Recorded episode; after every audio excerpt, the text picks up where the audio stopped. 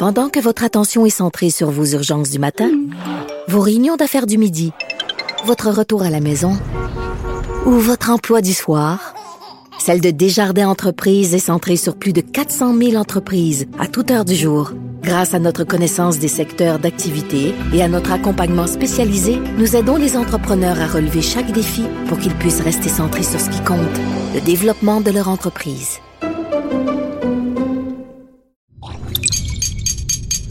Cube Radio. Sophie Durocher. Sophie Durocher. Sophie Durocher. Mon nom est Sophie Durocher. Sophie Durocher. Des opinions éclairantes qui font la différence. Cube Radio. Bonjour tout le monde, bon mercredi. Écoutez, je veux simplement commencer cette émission avec un petit message aux gens qui n'arrêtent pas de harceler Laurence Jalbert depuis qu'elle a pris euh, position euh, en faveur du masque euh, porté par les enfants dans les écoles. J'ai juste un message pour vous, les gens qui harcelez Laurence Jalbert. Foutez-lui la paix. Voilà, c'est tout court. C'est comme ça que je commence mon émission.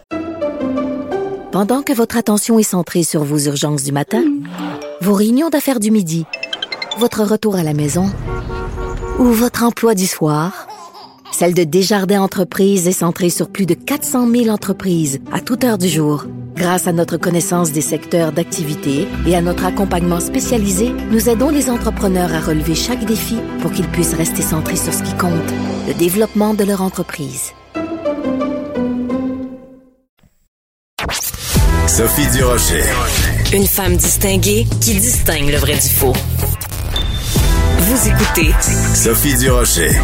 On peut vraiment se demander à regarder aller Dominique Anglade, chef du Parti libéral du Québec, si son attachement à la langue française est vraiment sincère. En tout cas, on va en parler avec Jean-François Lisée, ex-chef du Parti québécois, euh, qui est également euh, commentateur, chroniqueur, auteur, euh, journaliste et toutes sortes d'autres choses. Bonjour Jean-François. Bonjour Sophie.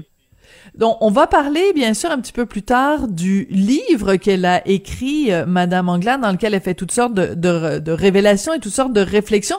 Mais je voulais t'entendre d'abord sur euh, sa position sur euh, la protection du français et la protection de, de la loi 101. Bon, d'abord, là-dessus, il faut dire qu'elle a fait évoluer le Parti libéral de façon significative. Absolument. On peut se poser la question, est-ce que ça, est-ce que ça suffit pour enrayer le déclin du français? Peut-être qu'on y reviendra tout à l'heure, mais moi, j'étais chef du Parti québécois, chef de l'opposition devant euh, Philippe Couillard et euh, je lui posais des questions et je me faisais répondre que poser ces questions-là, c'était agiter le chiffon linguistique. Je me souviens. Hey euh, boy, je me souviens de ça. Ça, c'était avant qu'il accuse la charte des valeurs de euh, euh, propager les braises de l'intolérance. Donc, quand on parlait de la langue, il disait le chiffon linguistique. Je me souviens très bien de ça. Euh, moi, je suis quelqu'un d'assez placide et je me fâche difficilement mais j'ai trouvé ça tellement méprisant pour la discussion sur la protection du français que je, suis encore en rogne contre lui. Ah oui? À cause de ça. Oui, je trouve. Tu sais que ça se soigne, hein? Tu peux t'étendre, puis on va s'en parler. Le ressentiment, c'est pas bon pour toi, là. C'est pas bon pour la santé. je, le sais. Et donc, et, je me souviens très bien que euh, dans ce cas-là en particulier, c'est qu'il y avait eu un jugement euh, fédéral qui avait encore affaibli euh, la, la, la partie de la loi 101 qui euh, limite la capacité d'embaucher quelqu'un en exigeant la connaissance de l'anglais. Ça, ça, faisait en sorte que ben, tu pouvais en, embaucher 100% des personnes en demandant l'anglais parce que euh, la notion de nécessité pour Mhm. euh, exiger l'anglais devenait euh, générale. Et euh, en lisant les 27 propositions qui ont été émises vendredi dernier par Dominique Anglade, ma proposition, elle est là. Elle, elle est là, là. Je dis, regarde, c'est la mienne, là. C'est une des miennes. Et, et je me souviens que, euh, que donc, je dis, ben là, euh, elle est à, à, risque de se faire dire par son ancien chef qu'elle agite le chiffon linguistique. Alors, très bon. Ça, c'est très drôle. En effet, ce serait drôle de voir Philippe Couillard reprocher à Dominique Anglade ce qu'il te reprochait à toi. Ce serait hilarant. Ce serait hilarant. Mais bon, donc ce qui veut dire qu'il y a un changement euh, et il y a, je trouve, sur certains éléments, euh, une reconnaissance de euh, bon d'abord une reconnaissance qu'il y a un déclin parce que euh, ni sous Charret ni sous Couillard ils n'acceptaient l'idée qu'il y avait un déclin. D'ailleurs, Madame Hélène David, qui est maintenant la, porte-parole sur la langue, elle était ministre de la langue de Philippe hmm. Couillard et un jour, elle avait dit l'équilibre linguistique est parfait. Est parfait. Ben, ben voyons donc. oui, je te jure. Alors donc, il y a un changement de paradigme qui est réel, donc la reconnaissance du problème. Remarquez que les libéraux fédéraux l'avaient fait avant. Et ça, c'est quand même quelque chose. Reconnaître l'existence d'un problème, c'est le, début de, la volonté de le, résoudre. Oui, mais je veux juste euh, spécifier, Jean-François, excuse-moi de t'interrompre, c'est vraiment pas très gentil, mais les libéraux l'avaient fait après que une des leurs, quand même, Madame Lambropoulos, députée de Ville-Saint-Laurent, l'ait minimisée parce que c'est aussi Mélanie Joly et, euh, Justin Trudeau avaient réaffirmé en effet qu'il y avait un problème linguistique au Québec, mais ils étaient aussi un peu en réaction face aux déclarations de Madame Lambropoulos qui disait le, le, soi-disant déclin du français. Il faut quand même le rappeler là. Hmm. Alors, donc, dans le cas de, de, Mme Anglade, euh, effectivement, il y a un autre élément intéressant, euh, c'est que euh, ils sont d'accord pour étendre la loi 101 aux entreprises de 25 à 50 employés. En ce moment, c'est seulement 50 et plus. Et ça, c'est un changement important parce que euh, parce que lorsque le Parti québécois le proposait sous Pauline Marois, évidemment, ni la CAQ ni le Parti libéral ne voulaient aller là. C'était considéré comme vraiment quelque chose qui est d'exagéré. Et cette fois-ci, elle dit bon ben il faut le faire avec un statut allégé. Ben oui, ça a toujours été un statut allégé. Dans la proposition qu'on faisait, c'était pas mm. euh, c'était pas aussi rapide ou direct ou euh, automatique que pour les grandes entreprises. Pourquoi ils font ça? Ben, c'est aussi, c'est un autre élément du changement de, de, paradigme. Le Conseil du patronat, dans un sondage il y a quelques mois, a montré que la majorité des entreprises étaient maintenant favorables à ça. Mm-hmm. Alors, donc, ça montre que, bon, il y a une couverture là, de la part euh, politiquement, ils sont couverts par le Conseil du patronat, euh, tant mieux pour eux. Et, la troisième chose que je trouve intéressante, moi j'ai été un peu seul pendant des années à dire, écoutez, le, un des problèmes très importants, c'est le manque de connaissance du français pour les étudiants de cégep anglophones et d'universités mm. anglophones. Et euh, donc, la proposition, la première proposition que j'avais faite au Parti québécois qui est dans le programme, c'est que la, connaissance du français soit améliorée et que, à la fin du cégep, les cégepiens anglophones fassent une session d'immersion dans hmm. un cégep francophone. OK? Alors, ça, c'est dans le programme du PQ. Elles, eux, ce qu'ils ce qui, ce qui proposent, c'est que dans euh, le cursus cégepien anglophone, il y ait trois cours en français du, de la matière, de la matière euh, dans laquelle ils sont inscrits, ce qui demande une connaissance du français quand même importante pour pouvoir suivre. Bien sûr. Euh, donc, ça peut être un cours de maths, un cours de philosophie, un cours, peu importe ce dans quoi ils sont ils sont inscrits, que ces cours-là soient donnés en français. Donc on s'assure que s'ils coulent ce cours-là, c'est soit qu'ils connaissent pas la matière, soit qu'ils connaissent pas le français, mais dans un cas comme dans l'autre, on s'assure qu'il y a une connaissance minimale du français parce que c'était une aberration et c'est encore une aberration quand même, Jean-François, qu'il y ait des gens, euh, on n'arrête pas de nous vanter le bilinguisme des, euh, des, des, jeunes anglophones euh, au Québec. Il faut quand même prendre ça avec un grain de sel parce que ça nous arrive quand même régulièrement de rencontrer des gens qui sont absolument incapables de soutenir une conversation en français, même s'ils sont passés par le système d'éducation ici. Tout à fait. Mais la statistique, on la connaît. Le quart des jeunes anglophones sur l'île de Montréal ne parlent pas le français. Hmm. Alors, le quart, c'est beaucoup. Euh, maintenant, euh, il n'y a pas le quart des jeunes euh, francophones de Toronto qui ne parlent pas l'anglais. Hein. 99% des jeunes francophones dans le reste du Canada parlent très bien la langue commune du reste du Canada. Hmm. Alors, il y a aussi le, problème des étudiants étrangers à Montréal qui ne parlent que l'anglais et à qui on ne demande pas d'apprendre le français ou de démontrer qu'ils ont une connaissance du français avant de venir. Dans ce cas-là, euh, ben, nous, au Parti québécois, on dit ben, il faut euh, que la, une connaissance de base du français soit une condition d'inscription. Mm-hmm. et il faut qu'il y ait des cours d'introduction au français pendant qu'ils sont là. Les libéraux ne vont pas jusque-là, mais au moins admettent qu'il y a un problème et leur offrent des cours de français gratuits. Alors, c'est comme si euh, quelqu'un s'était rendu compte que euh, le statu quo n'était pas une option mm-hmm. et euh, avait décidé de travailler sur des propositions qui ont de l'allure et qui auraient été vues comme assez audacieuses il y a peut-être une dizaine d'années. Aujourd'hui, la mm. question c'est est-ce que ça suffit? Parce que c'est beau de faire des propositions, mais est-ce que ça suffit pour enrayer le déclin du français?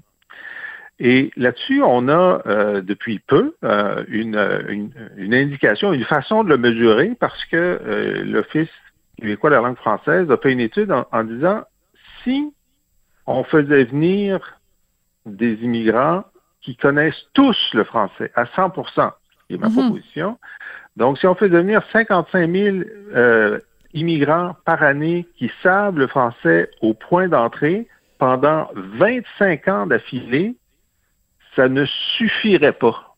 Ça ne ah! suffirait pas. C'est fort, Ça hein? me fait mal. Oui, ça me fait mal. Ça me fait mal. Excuse-moi, là. C'est vraiment un cri du cœur. Ça me fait mal. ça réduirait. Ça aurait un impact mesurable. Bon. Alors donc, la question à Mme Anglade, c'est OK, ben qu'est-ce que vous faites pour le grave problème du fait qu'en ce moment, la moitié des immigrants arrivent au Québec mm. sans connaître le français? Elle ne fait rien là-dessus. En fait, elle veut augmenter les seuils d'immigration sans euh, sans sans s'assurer qu'il parle français, ouais. Exact, exact. Et ce qui fait que cette seule proposition de Mme Anglade d'augmenter les seuils d'immigration sans se préoccuper du français annihile tous les gains qu'elle peut faire avec ces 27 propositions. C'est dommage. Oui, mais ça, c'est drôlement intéressant. Donc, on voit que tu as vraiment analysé point par point chacune des propositions, mais ton constat est implacable. autrement dit, pour résumer, à quoi ça sert de faire toutes ces mesures-là si euh, tu euh, à, quoi ça sert autrement dit de de, de mettre tous ces petits pansements là si euh, de, de de la même de la même main tu euh, laisses rentrer euh, un, un, virus. Enfin, je veux pas faire de comparaison boiteuse là, mais euh, c'est en effet si tu ne ne, ne jugules pas l'immigration, linguistiquement imprudente, c'est ça. Ouais. C'est ça. Parce que moi, je t'ai toujours écouté, c'est simple. Euh, on prend la politique d'immigration linguistique britannique qui oblige tous les nouveaux immigrants et leurs conjoints conjointes à avoir à démontrer une connaissance de l'anglais avant d'arriver au Royaume-Uni, mm-hmm. puis on l'applique ici. Je veux dire, c'est aussi simple que ça. Mais il y, a, il y, a, de la résistance et on va voir. Bon, alors, donc, le, le Parti libéral, effectivement, sous euh, Dominique Anglade, montre une, au moins une, une, conscience et une préoccupation pour la langue qui n'existait pas sous Philippe Couillard. Je pense que c'est, euh, je pense que c'est sincère de la part de Mme Anglade. Politiquement, c'est indispensable pour elle parce que si elle veut augmenter le nombre d'électeurs, ben, il faut qu'elle aille chercher des gens qui sont dans la majorité francophone qui se préoccupent ben de la question. Donc, euh, c'est un, euh, ça tombe bien. On va dire que c'est un, c'est d'adon. C'est un addon. Oui, c'est pour ça, c'est pour ça que je te posais la question au tout début et puis dans mon intro, c'est pour ça que je disais, est-ce que c'est sincère? C'est-à-dire, est-ce que c'est, euh, puis c'est la question qu'on peut poser à propos de tous les partis avec tous les éléments de programme qu'ils mettent de l'avant. Est-ce que c'est sincère, c'est une préoccupation sincère ou c'est bassement électoraliste? Alors donc, poser la question dans, dans ce cas-ci, c'est peut-être y répondre. Là. Ben, moi, j'ai pas de raison de douter de, de, son intérêt pour ça.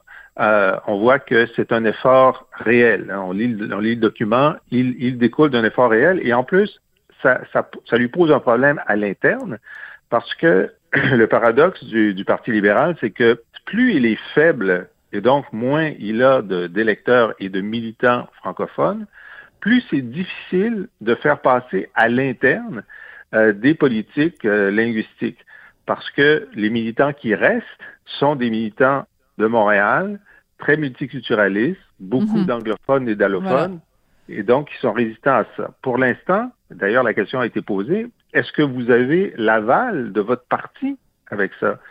Eh ben non, c'est pas passé par aucune instance du parti, mais ils ont dit qu'ils ont parlé à beaucoup de monde.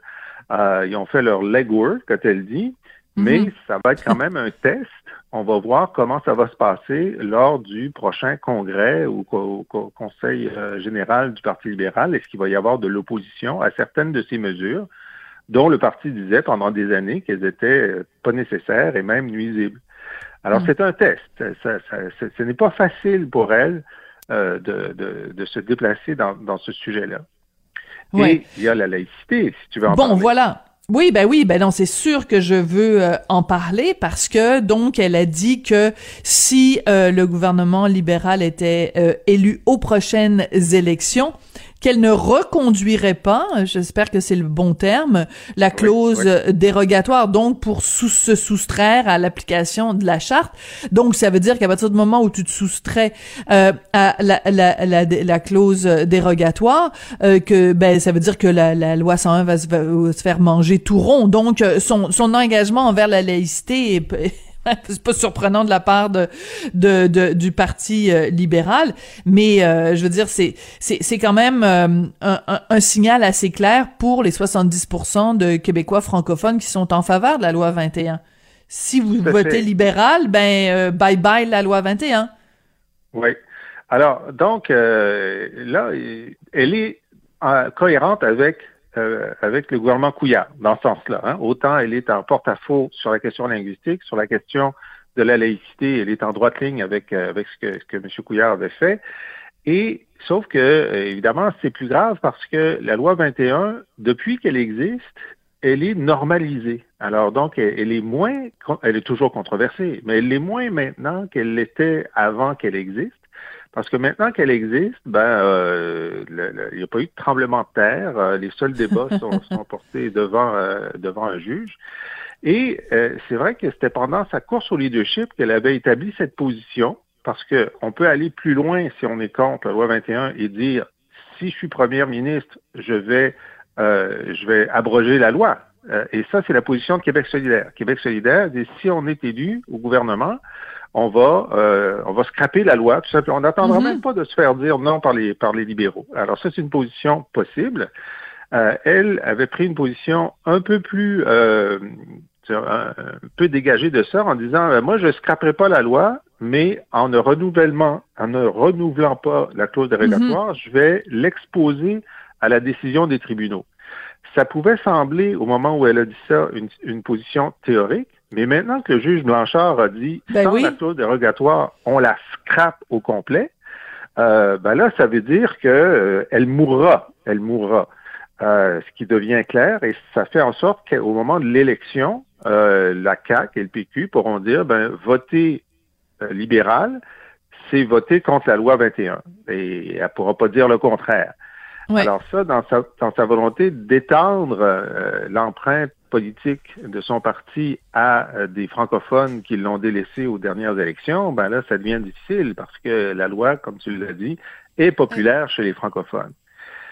Ça se peut qu'elle elle change un petit peu sa position parce que c'est trop difficile politiquement.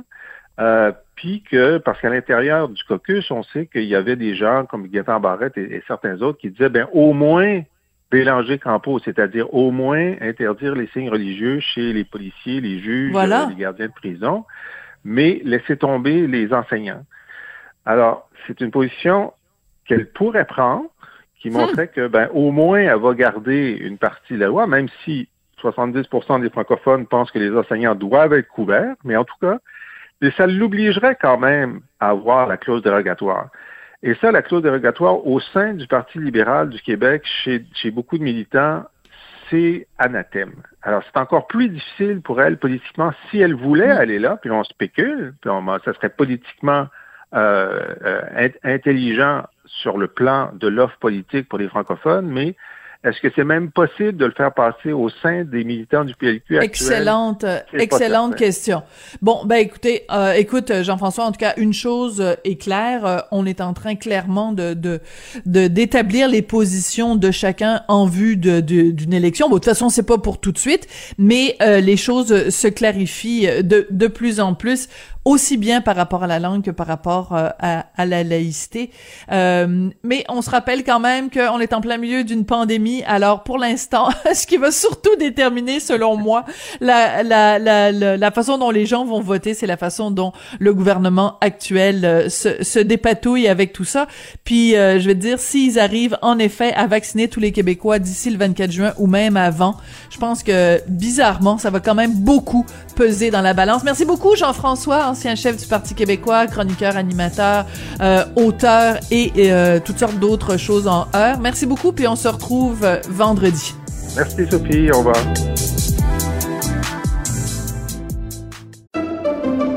Pendant que votre attention est centrée sur vos urgences du matin, vos réunions d'affaires du midi, votre retour à la maison ou votre emploi du soir, celle de Desjardins Entreprises est centrée sur plus de 400 000 entreprises à toute heure du jour. Grâce à notre connaissance des secteurs d'activité et à notre accompagnement spécialisé, nous aidons les entrepreneurs à relever chaque défi pour qu'ils puissent rester centrés sur ce qui compte, le développement de leur entreprise.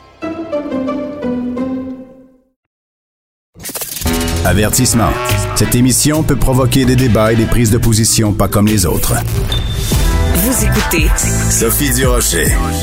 La question qui est au cœur de beaucoup, beaucoup, beaucoup de discussions en ce moment au Québec, c'est le passeport vaccinal, donc une sorte de, de passeport virtuel qui, selon que vous êtes vacciné ou pas, vous donne accès à des commerces ou pas, vous donne accès à des voyages ou pas. Alors, je vous invite à aller voir euh, la chronique de mon collègue Mario Dumont ce matin dans le Journal de Montréal, Journal de Québec, mais je vous invite aussi à lire euh, une lettre ouverte, publiée dans la section Faites la différence des mêmes journaux. Cette lettre qui est écrite par Miguel Ouellet, qui est directeur des opérations et économiste à l'IEDM, l'Institut économique de Montréal, qui lui aussi est en faveur euh, d'un passeport vaccinal avec des nuances et avec euh, non pas des bémols, mais des précisions. Alors on va parler euh, avec lui. Miguel Ouellet, bonjour. Oui, bonjour, Madame Durocher. Monsieur Ouellette, pensiez-vous qu'un jour, il y aurait autant de discussions autour d'un passeport vaccinal, alors que c'est quand même quelque chose qui est, qui est déjà rentré dans les mœurs. Hein? On a tous, euh, euh, ou soi-même, voyagé ou connaissons des gens qui ont voyagé dans certaines parties du globe. Et pour aller dans ces pays-là, il fallait avoir un vaccin, que ce soit pour la, la typhoïde, la fièvre jaune. Comment vous expliquez que ce soit un tel débat aujourd'hui, le passeport vaccinal? Ben effectivement, comme vous le dites, euh, c'est pas nouveau là, les exigences de, vaccination. Euh, ça arrive quand on voyage dans, plusieurs pays.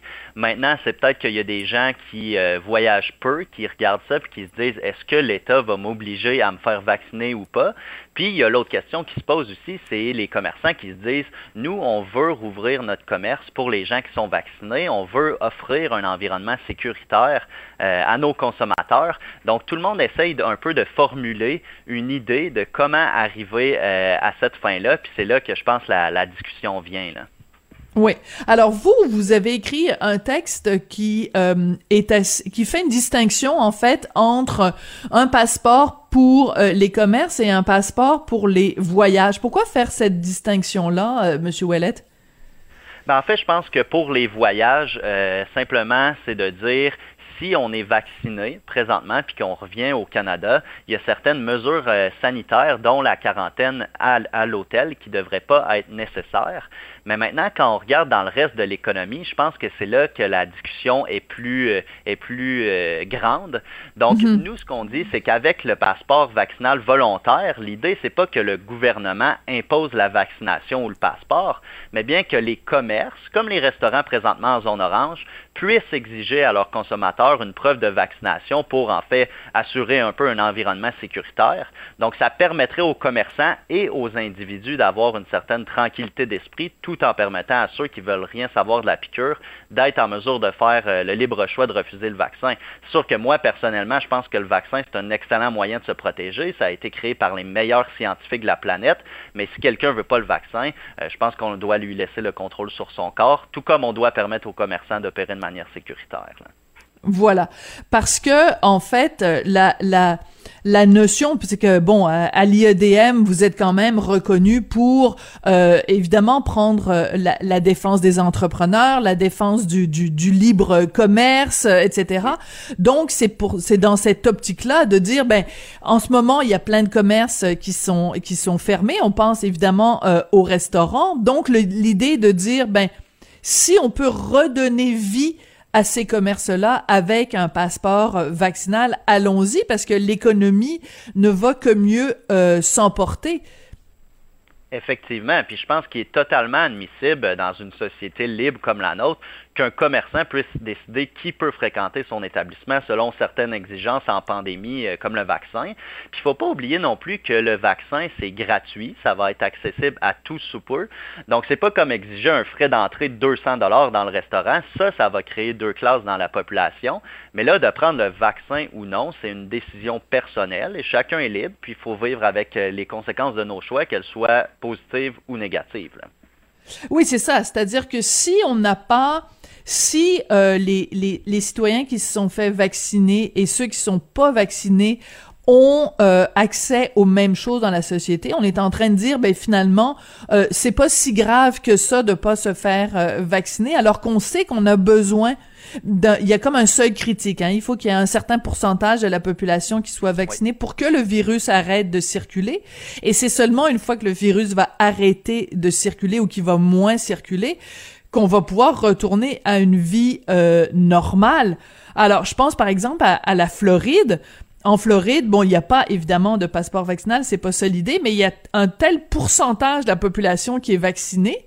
En plus, on vient d'ouvrir la vaccination aux gens de 16 ans et plus, qu'on peut se permettre justement de rouvrir euh, euh, les, les, les, les, commerces qui sont ouverts depuis un petit moment. Donc, c'est en fait, c'est une forme aussi de, de de reconnaissance que on, fait un effort collectif, donc il faut que collectivement on puisse se récompenser.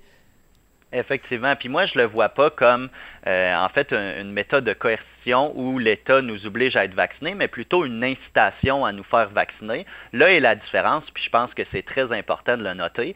Euh, puis vous avez dit la Floride, mais on pourrait aussi parler, euh, par exemple, de l'Israël. On le sait présentement, plus oui. 60% de la population est vaccinée. Euh, eux, ils ont un, Green Pass, donc un passeport vert, j'imagine en français, qui dit que si vous êtes vacciné, vous pouvez maintenant fréquenter les restaurants, aller au centre de conditionnement physique, assister à des concerts, etc euh, puis tout ça, c'est disponible sur une application mobile ou sur un support papier. Donc au Québec, on le sait, on a des entrepreneurs incroyables. Je, suis, persuadé qu'il y a certains entrepreneurs qui pourraient arriver avec une solution euh, d'application, puis qui ne viendraient pas nécessairement du fédéral ou du provincial. Oui. En même temps, en même temps, on, on, a tous en tête quand même l'échec du programme Phoenix, qui est le programme du service de paye au fédéral. Et on sait aussi que au Québec, par exemple, la question du du dossier médical euh, euh, informatique a connu énormément de ratés, euh, que ça ça coûte des, des, des, millions et des millions de dollars de, de de plus que ce que ça devait coûter. Bref, est-ce qu'on peut vraiment faire confiance à nos gouvernements. Quand on parle de, passeport euh, vaccinal, on imagine que ce serait sur un support euh, informatique parce que si c'est juste sur un support papier, ben les gens vont perdre le papier, vont faire des faux papiers. Donc comment on, pourrait gérer ça de façon exemplaire, euh, Monsieur Ouellet? Effectivement, parce que si on mettait l'État provincial en charge du passeport euh, vaccinal virtuel, on l'aurait, mais on l'aurait sûrement en 2033 au trip des Donc, oui, vous êtes un peu cynique, mais je pense que vous avez pas tort. Oui, il faudrait l'avoir par fax. Oui, il faudrait l'avoir par fax. Des pigeons voyageurs. Exact. Euh, puis en fait, c'est ça. Donc, je suis parfaitement d'accord avec vous que ça serait pas l'idéal si c'était euh, le gouvernement provincial ou fédéral. Puis on le voit dans certains pays dans le monde, il y a des entrepreneurs qui ont dit, regardez, on va s'allier avec le gouvernement, on va faire un partenariat public-privé, puis on va arriver avec une application mobile qui est reconnue par le gouvernement et qui va dire aux restaurateurs, aux commerçants, regardez, votre consommateur a été vacciné, c'est prouvé sur l'application. Comme ça, les gens n'ont pas besoin de traîner un morceau de papier. Puis je ne sais pas, Madame Durocher, si vous avez été vacciné, euh, mais le papier qu'il nous donne, on s'entend que ça serait facilement, euh, on pourrait le reproduire facilement, puis on pourrait le perdre aussi, là, Oui, tout à fait. Moi, ce que j'ai fait, il paraît que c'est ça qu'il faut faire, mais je l'ai fait uniquement parce que j'avais lu ça dans le journal, c'est que euh, je l'ai conservé et je l'ai agrafé à mon certificat de vaccination. Ben, j'ai déjà un certificat de vaccination parce que justement, quand j'ai voyagé euh, à certaines reprises, j'ai dû me faire euh, vacciner. Donc, il paraît que c'est ça la chose qu'on doit faire. Mais je vous avoue que c'est très particulier parce que quand on se fait vacciner, à aucun moment qui que ce soit nous dit, ben, gardez précieusement votre petit papier qui atteste que vous avez été vacciné. Donc, je suis sûr qu'il y a 50% des gens qui prennent le petit papier puis en sortant de euh, du, du, du, du, stade olympique ou de là où ils se sont fait vacciner, qu'ils le jettent, euh, qu'ils le jettent euh, à la poubelle. écoutez, L'argument des gens qui sont contre euh, le passeport euh, vaccinal, c'est cette idée euh, qui est très répandue. Là, c'est vraiment l'argument qui revient le plus souvent de dire qu'on va faire deux classes de citoyens. Qu'est-ce que vous répondez à ces gens-là, Monsieur Ouellet? Ben, en fait, la, deux classes de citoyens, je pense qu'il y a deux choses que je réponds à ça. La première étant que le vaccin, comme j'ai dit, est gratuit et accessible à tous. Donc, si le vaccin était 500 dollars et seulement disponible au stade olympique, ben là, je dirais c'est un peu euh, un peu dommage pour les personnes de la classe moyenne ou plus démunies ou ceux qui habitent en Gaspésie. Mais là, c'est vraiment accessible à tous. Deuxième chose, je pourrais hmm. dire entre autres que euh, demander un permis de conduire, ça crée deux classes de gens. Ça, c'est un bon euh, argument. Ouais. Effectivement, c'est qu'il y a des gens qui n'ont euh, pas le permis de conduire. Donc, est-ce qu'ils peuvent dire moi, l'État fait en sorte que je ne peux pas conduire un auto. C'est non. En fait, si tu veux conduire un auto, il faut que tu fasses ton permis de conduire, tout simplement. Euh, donc, avec le vaccin, c'est un peu la même chose. C'est des commerçants qui vont dire, moi, je veux que mes consommateurs soient en, sécurité. Je veux exiger la preuve de vaccination. Mais ça se peut très bien aussi qu'il y ait un commerce dans un petit village de la Gaspésie où ce que les gens euh, sont, en communauté là-bas, puis il n'y a pas beaucoup de, de touristes qui disent, regarde, nous, on n'exigera pas la preuve de vaccination mais on va assurer que les mesures sanitaires en place soient respectées. Donc, c'est plus flexible qu'une approche universelle ou hmm. simplement de dire non au passeport vaccinal. Alors ça c'est très intéressant parce que ça veut dire que mettons que en effet le gouvernement parce que bon Christian Dubé a ouvert euh, la porte plusieurs autres personnes aussi au gouvernement ont ouvert la porte à la possibilité d'un passeport vaccinal s'il y avait, mettons, demain matin, là, euh, le, 29 avril, il y avait un passeport vaccinal au Québec, ça veut pas dire non plus qu'il serait obligatoire partout. Ce serait libre à chaque commerce à ce moment-là de dire est-ce que vous vous exigez ou pas que les gens qui rentrent dans votre commerce aient le passeport vaccinal? Donc c'est c'est là peut-être qu'il y a une, une, marge de négociation, c'est-à-dire que les gens qui sont contre le passeport vaccinal sont peut-être contre le passeport vaccinal obligatoire, mais si le passeport vaccinal n'est pas obligatoire pour l'ensemble des commerces, euh, il y a peut-être une flexibilité là qui, qui, qui va convaincre les réticents. Ben oui, parce qu'en fait, ceux qui disent ça brime ma liberté, moi je leur réponds, Qu'est-ce qu'il y a de plus libre que de dire à un entrepreneur, ton commerce est ta propriété privée et tu décides qui rentre dans ton commerce? Ça, c'est la liberté. Mais de dire d'imposer le vaccin, ça c'est contre la liberté, mais notre approche est totalement compatible avec ceux qui euh, sont les fervents défenseurs euh, de la liberté, et j'en fais partie, et ceux qui disent on veut euh, vraiment être en sécurité partout au Québec. Là. Oui, mais en même temps, parce que j'ai eu une discussion là-dessus avec Éric Duhem, donc qui est le chef du Parti euh, conservateur euh, du Québec. J'ai eu une longue discussion avec lui lundi. Et lui, ce qu'il me disait, c'est, écoute, Sophie, euh, il y a des commerces, par exemple, dans le quartier gay à Montréal, qui sont déjà, qui avaient déjà eu l'intention de refuser l'entrée de leur commerce aux femmes, par exemple, parce qu'ils disaient bon ben nous c'est un c'est un c'est un bar euh, gay, il y a juste des hommes gays qui rentrent ici. Ben ils se sont fait répondre ben ça va contre la charte des droits de la personne là, tu ne peux pas. Alors, je veux dire ben, un, un, un, commerce a beau être privé, il ne peut pas dire à l'entrée je reçois pas les noirs, je reçois pas les juifs, je reçois pas les femmes, je reçois pas les gays, je reçois pas les hétéros. Donc euh, votre votre comparaison a quand même des limites aussi monsieur Ouellet. Oui, certainement, et j'en suis très conscient. D'ailleurs, euh, j'ai écouté toute l'entrevue avec euh, M. Duhem que vous avez faite, puis je salue euh, le débat qui a été posé rationnel. Ça, je trouve ça très intéressant. mais pour, pour le point que vous dites, en fait, c'est que le vaccin, je choisis ou non de me faire vacciner. Mais j'ai pas choisi d'être un homme blanc hmm. hétérosexuel. D'accord. donc, ça, c'est bon. distinction à faire. Mm. Ouais, ok. Bon, ben vous avez euh, de, de, de, bons arguments, puis j'apprécie que vous ayez euh, écouté cette entrevue-là avec euh, avec Monsieur Duhem, parce que je pense que ces ces questions-là, c'est important d'en discuter en toute rationalité. C'est-à-dire qu'il y a énormément d'émotivité, et c'est compréhensible et c'est tout à fait normal. Depuis le début de la pandémie, on est tous à bout. On est tous tannés, on est tous euh, euh, écœurés. Et euh, je trouve que c'est important que ce soit quand on parle de la vaccination, que ce soit le passeport vaccinal, que ce soit le confinement, le couvre-feu, le, le, port du masque chez les enfants, toutes ces questions-là doit, on doit pouvoir en discuter de façon rationnelle, mettre nos émotions de côté, mettre les insultes, les, les, les, les, interpellations de côté pour en parler de façon euh, euh, euh rationnelle et intelligente. Bon, oui, allez-y.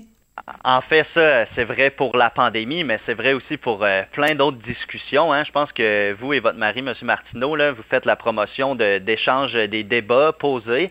Puis des fois, je trouve qu'au Québec, ça devient un peu trop émotif. On n'a plus le droit de se prononcer sur certains sujets. Puis ça, c'est dangereux parce que c'est l'échange d'idées qui amène les innovations, qui amène les entrepreneurs à créer leurs entreprises et qui amène les gens à vivre vraiment dans une société libre.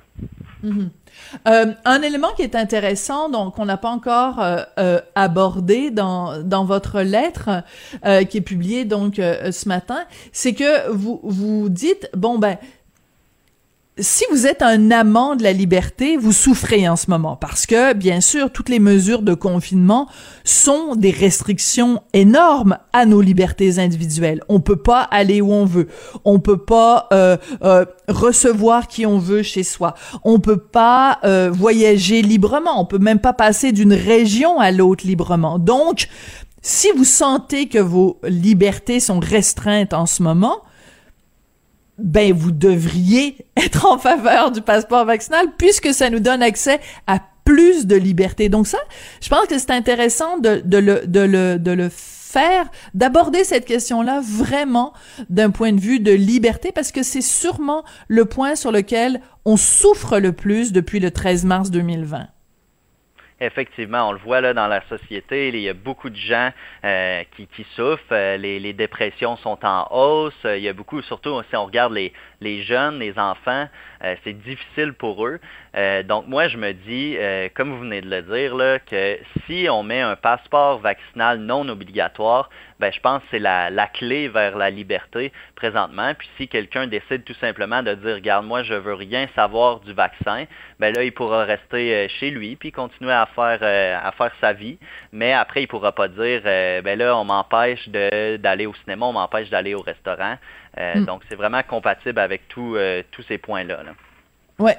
Euh, D'ailleurs, vous venez de, de, soulever le cinéma. Euh, je pense que ce serait intéressant de savoir ce que quelqu'un comme Vincent Goudzo, qui qui a pas la langue dans sa poche, ce qu'il pense d'un éventuel euh, passeport euh, vaccinal pour aller au cinéma. Je vais je vais lui en parler. merci beaucoup, Miguel Ouellette. A été une discussion extrêmement intéressante et enrichissante. Donc, je rappelle que vous êtes directeur des opérations économistes à l'IEDM, l'Institut économique de Montréal, et j'encourage tout le monde à aller lire votre lettre publiée dans le Journal de Montréal ce matin. Une lettre qu'on retrouve aussi sur le site de l'IADM. Merci beaucoup, Monsieur Wallet. Merci beaucoup, Madame Durocher.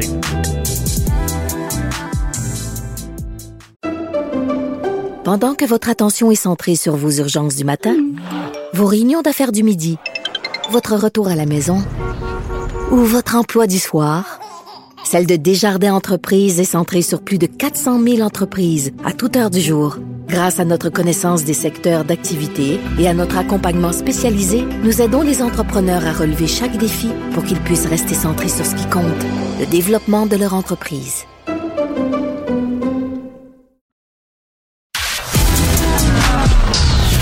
De la culture aux affaires publiques. Vous écoutez Sophie Durocher, Cube Radio. Est-ce que vous souffrez de ballonnéphobie? C'est pas la peur du ballonné, non, c'est la peur des aiguilles.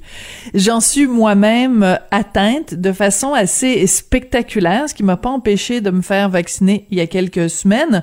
Mais quand j'ai entendu parler de la possibilité de se faire hypnotiser pour vaincre ou contrôler sa peur des aiguilles. Ça m'a vraiment, vraiment intéressé. On va parler de tout ça avec Marc Bédard. Il est hypnothérapeute et propriétaire de Hypnose Clinique Saguenay. Bonjour, Monsieur Bédard. Bonjour, Sophie. Monsieur Bédard, vous savez que pour moi, euh, regardez, là, je suis en train de me euh, euh, serrer les mains, je suis très nerveux. Juste l'idée de parler du mot qui commence par un A, qui finit par un E, euh, ça me rend hyper stressé. Qu'est-ce que vous pouvez faire pour les gens comme moi qui capotent à cause des aiguilles? En fait, c'est tout simple. Hein. Ça vous semble probablement quelque chose de gros, d'immense peut-être. En réalité, c'est tout simple. Vous avez un peu trop d'émotions par rapport à ça. Donc, pour faire simple, on les laisse sortir et après ça, vous allez pouvoir voir les choses d'une façon beaucoup plus normale, beaucoup plus euh, rationnelle. D'accord. Euh, donc, ben, en fait, je, voulais rajouter sur ça pour dire qu'on a le conscient et l'inconscient. Hein. Le conscient, c'est la partie qui résonne, qui calcule, c'est la partie qui, euh, qui gère de 5 à 9 éléments en même temps, ce qui est l'équivalent d'un numéro de téléphone. Alors, c'est pas grand-chose. Hmm. Alors, si à partir de votre conscient, vous essayez de vous dire calme-toi, Sophie, vous allez avoir des difficultés parce que le problème, en fait, est dans l'inconscient. L'inconscient, c'est l'enfant intérieur, la partie qui, euh, qui cherche le plaisir et qui fuit la douleur et qui l'a juste enregistré qu'il y avait, euh, qu'il y avait un traumatisme ou en fait qu'il y avait quelque chose de grave ou de dangereux par rapport à ça. Euh, alors, l'idée, c'est de contourner le conscient pour aller directement parler à l'inconscient, là où se trouve la solution, en fait. Donc, il faudrait que, euh, avec votre aide, j'aille parler à l'enfant intérieur.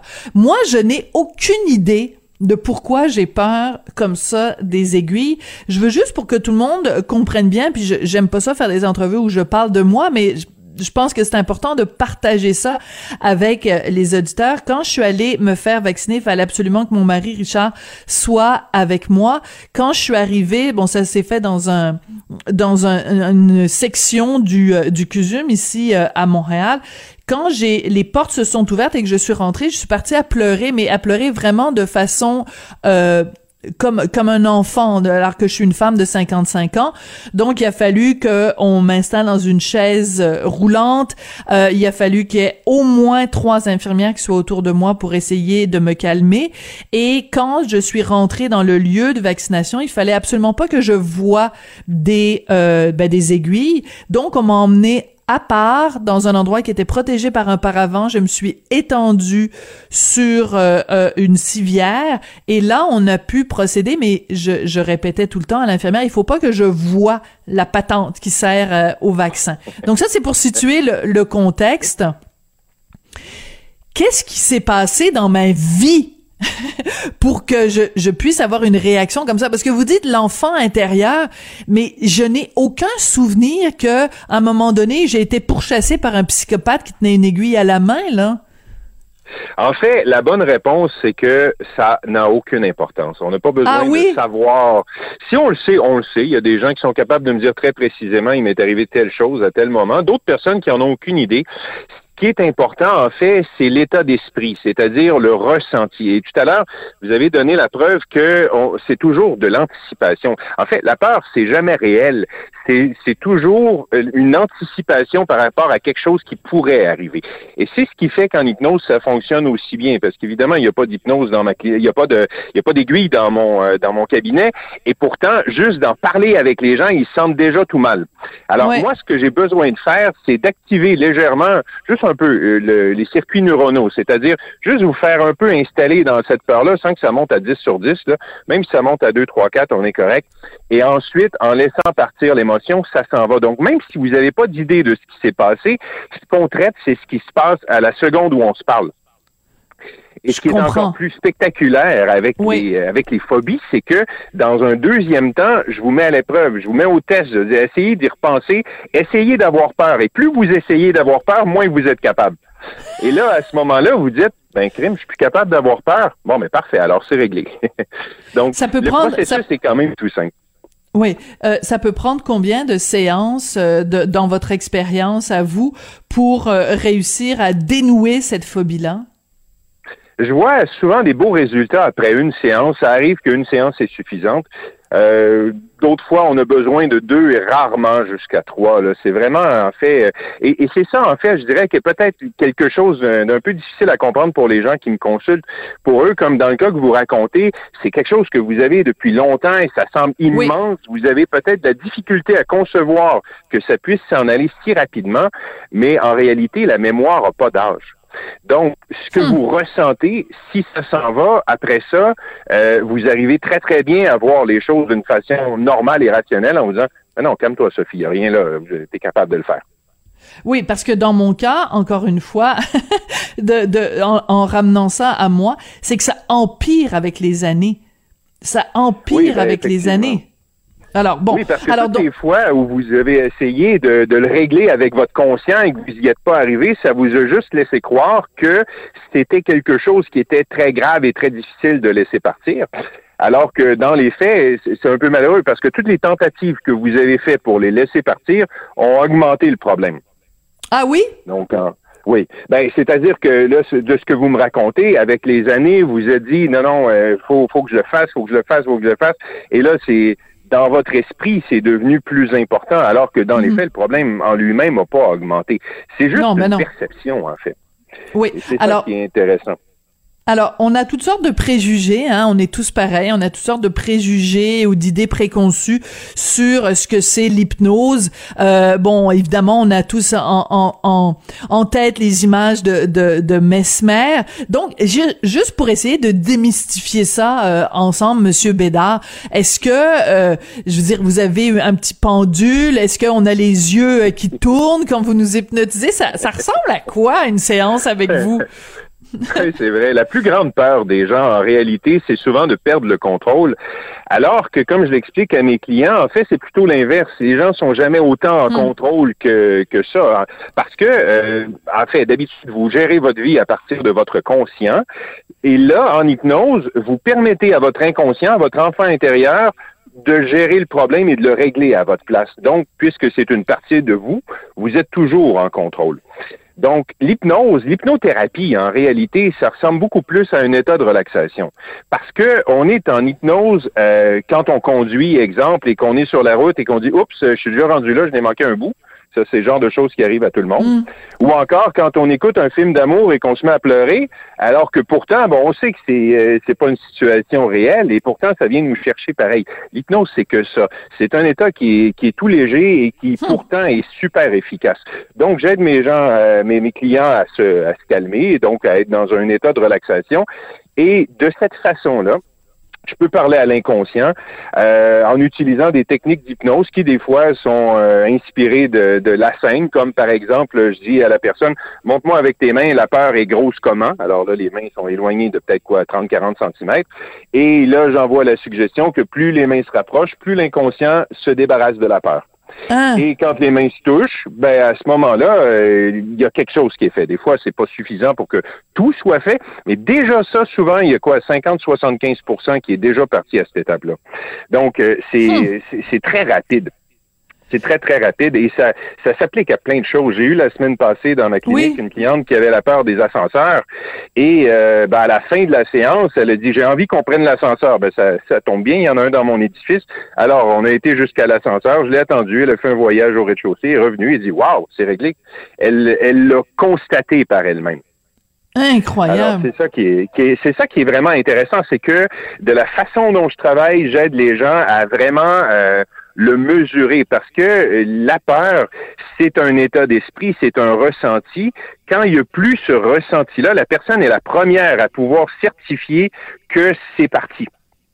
Hmm. Et quand à ce moment-là, c'est parti, ben euh, et, là, ben il y a peut-être d'autres peurs qui sont autour pour les personnes. Souvent, une peur que je rencontre chez mes clients par la suite, c'est la peur que la phobie revienne. Alors ça, c'est quelque ah chose qui est à part. Donc, à ce moment-là, ben, on s'occupe de la peur de que la phobie revienne ou de n'importe quelle autre peur qui puisse y exister autour.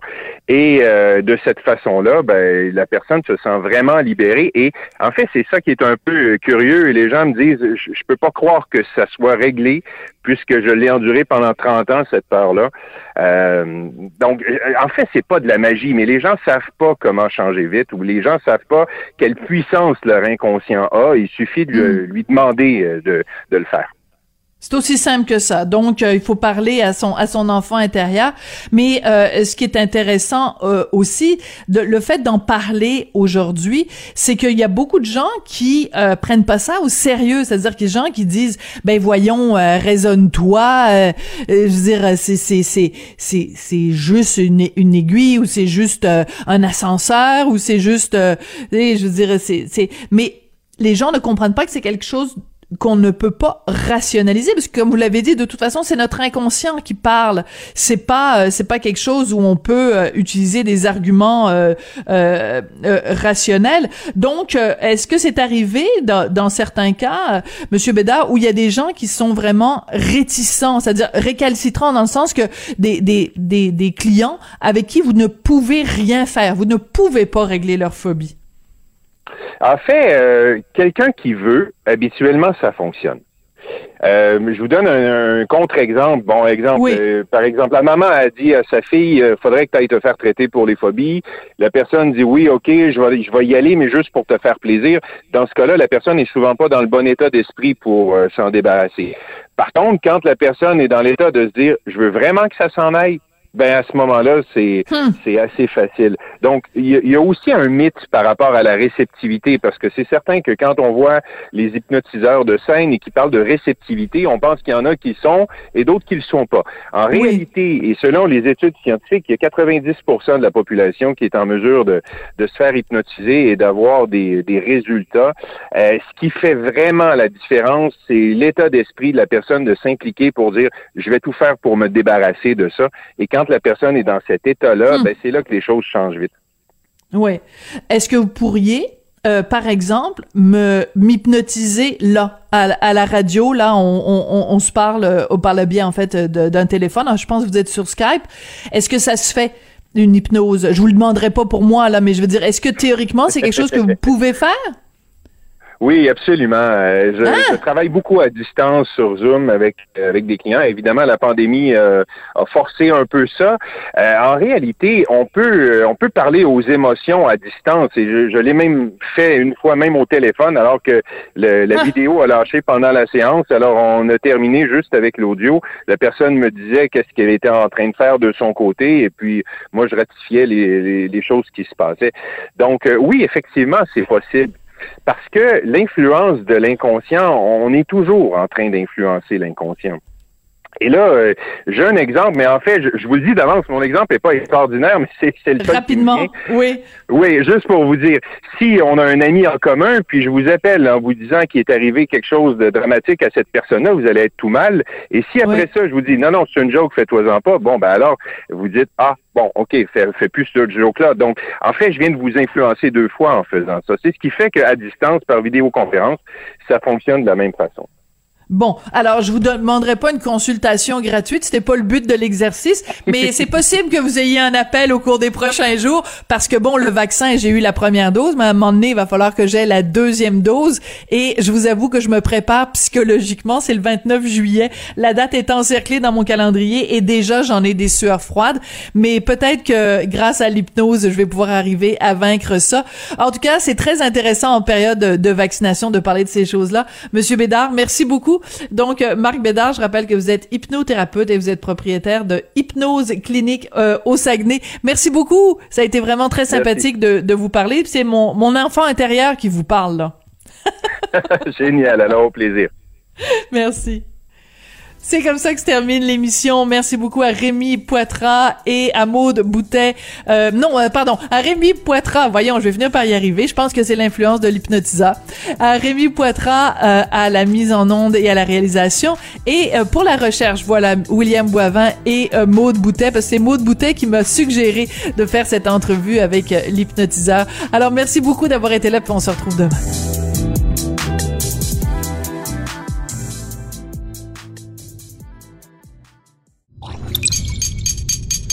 Cube Radio.